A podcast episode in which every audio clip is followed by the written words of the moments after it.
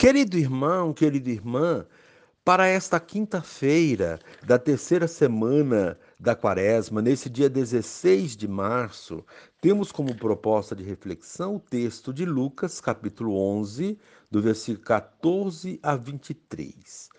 Naquele tempo, Jesus estava expulsando um demônio que era mudo. Quando o demônio saiu, o mudo começou a falar e as multidões ficaram admiradas. Mas alguns disseram: É por Beuzebu, o príncipe dos demônios, que ele expulsa os demônios. Outros, para tentar Jesus, pediam-lhe um sinal do céu. Mas conhecendo seus pensamentos, Jesus disse-lhes: Todo reino dividido contra si mesmo será destruído, e cairá uma casa por cima da outra. Ora, se até Satanás está dividido contra si mesmo, como poderá sobreviver o seu reino? Vós dizeis que é por Beuzebu que eu expulso os demônios. Se é por meio de Beuzebu que eu expulso demônios, vossos filhos os expulsam por meio de quem? Por isso eles mesmos serão vossos juízes.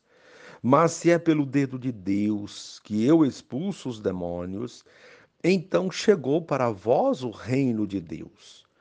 Quando um homem forte, bem armado, guarda a própria casa, seus bens estão seguros. Mas quando chega um homem mais forte do que ele, vence-o, arranca-lhe a armadura na qual ele confiava e reparte o que roubou. Quem não está comigo está contra mim, e quem não recolhe comigo dispersa. Palavra da salvação. Glória a vós, Senhor.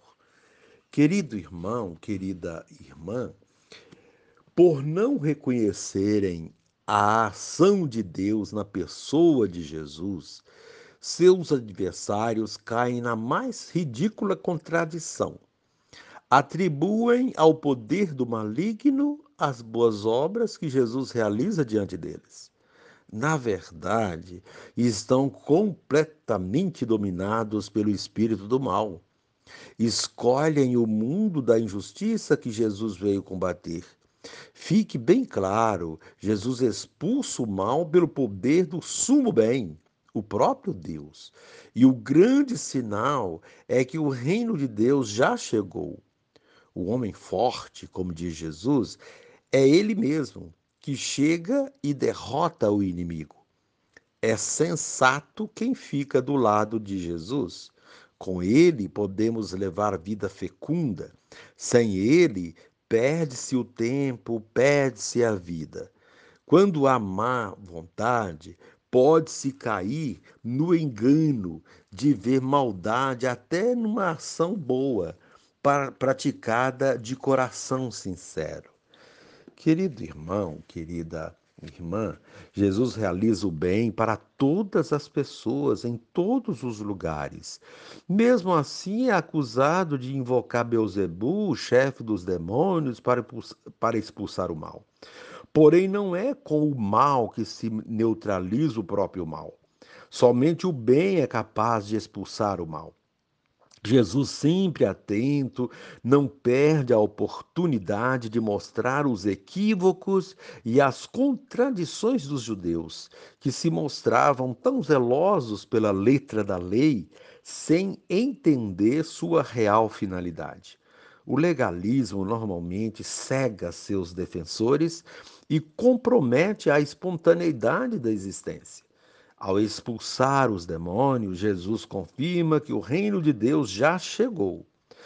Pelo batismo, tornamos-nos participantes de um novo modo de ser e de viver, sustentado pelo amor de Deus. Querido irmão, querida irmã, a proposta do dia, fazer o bem, não é uma obrigação, é um privilégio. E encerrando este momento, rezemos juntos. Senhor Jesus, algumas pessoas que ofendem, afirmando que expulsas o demônio pelo poder de Beuzebu. Mostras que estão no erro pois é com o dedo de Deus que expulsas o agente do mal. Concede-nos, ó Mestre, a graça de permanecer contigo para não desperdiçar o tempo, as energias, a vida. Amém. Querido irmão, querida irmã, dando continuidade à reflexão da palavra de Deus, da liturgia desta quinta-feira da terceira semana da quaresma, nesse dia 16 de março, você poderá acompanhar na sua Bíblia os textos tirados de Jeremias, capítulo 7, 23 a 28, rezar o Salmo responsorial, 90, o Salmo 94, o texto de Lucas 11, do versículo 14 a 23.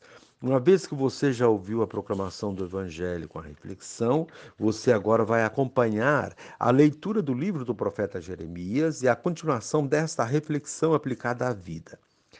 Assim fala o Senhor: Dei esta ordem ao povo, dizendo: Ouvi a minha voz, assim serei o vosso Deus, e vós sereis o meu povo e segui adiante por todo o caminho que eu vos indicar para serdes felizes.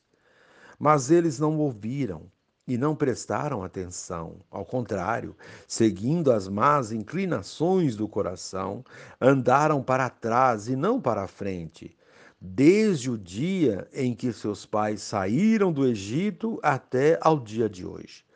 A todos enviei meus servos, os profetas, e os enviei cada dia, começando bem cedo. Mas não ouviram e não prestaram atenção. Ao contrário, obstinaram-se no erro, procedendo ainda pior que seus pais.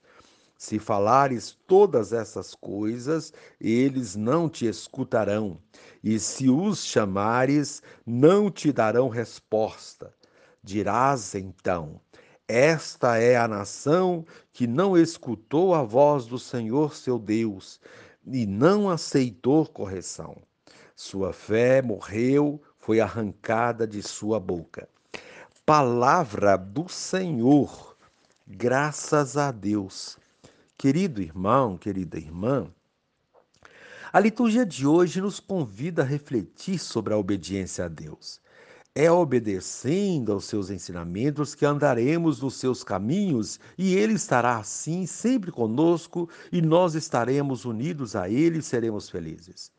A primeira leitura do livro do profeta Jeremias recorda que o povo que o povo recebeu de Deus leis e ensinamentos que o, que o conduziriam à terra prometida, e lá, colocando em prática esses ensinamentos, teriam vida plena. Porém, não foi bem isso que o povo fez. Ao longo de sua história, desde a saída do Egito até hoje, esse povo amado por Deus anda por caminhos por outros caminhos, segue más inclinações e sua vida retrocede, perde qualidade e se esvazia. Andar para trás significa voltar a uma situação de escravidão. Preferimos muitas vezes a escravidão em vez da liberdade proposta por Deus. A escravidão vem sempre envolta numa proposta tentadora, aparentemente maravilhosa, como as que Jesus sofreu no deserto não escutamos a voz dos profetas de ontem e de hoje que continuam a nos alertar, a dizer para voltarmos a Deus, mas preferimos insistir no erro e a fazer coisas piores do que outros fizeram no passado. Com isso, nos distanciamos cada vez mais de Deus e vemos a nossa vida e o mundo sucumbirem, vítimas de nossas ações inconsequentes. É preciso urgentemente expulsar esses males da nossa vida e do mundo para retomarmos os caminhos de Deus. É a proposta do Evangelho de hoje. Jesus está em plena ação missionária no seu caminho para Jerusalém. Sua missão consiste em expulsar todas as formas de demônios que impedem as pessoas de agirem livremente.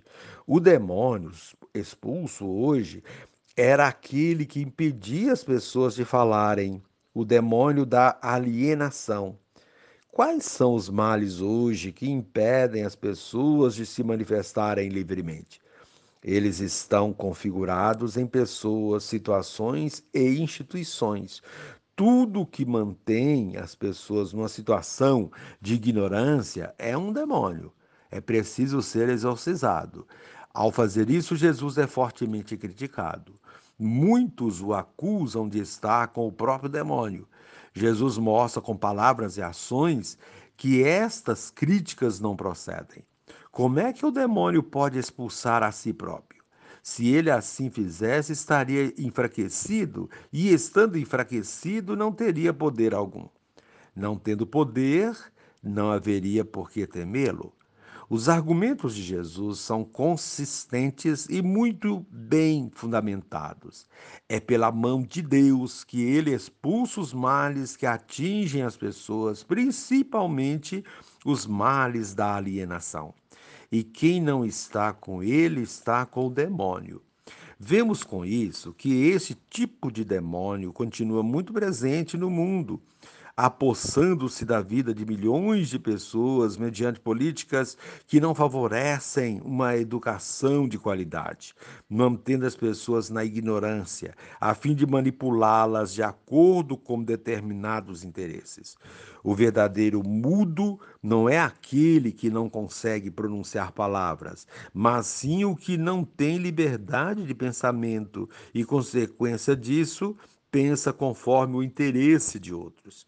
Exemplo disso encontra-se nos milhões que se vendem em época de eleições ou que votam em candidatos que não vão continuar a manter a ordem que vão continuar a manter a ordem justa e a explorar o povo. Há também os que elegem candidatos mais ignorantes que eles próprios ou sem nenhum compromisso com a verdadeira política e acham que isso representa um ato de suposto protesto, mas que, na verdade, revelam sua própria ignorância. Isso só resulta em mais alienação e sofrimento. Exorcizar estes demônios não é tarefa fácil. Jesus recebeu fortes críticas por isso. Quem ainda hoje tem tal pretensão sofrerá as mesmas perseguições que nesta quaresma, querido irmão, querida irmã, possamos abrir mais a nossa inteligência e perceber que continuamos a não fazer a vontade de Deus e que isso é prejudicial para a vida de todos nós. Fazer a vontade de Deus consiste em se comprometer a expulsar os demônios que continuam a agir na vida das pessoas e até nas nossas. Eis o desafio lançado hoje pela liturgia da palavra. E encerrando este momento, reze assim comigo, Pai, que meu olhar benevolente descubra os gestos misericordiosos de Jesus, tua ação em favor dos sofredores. Amém.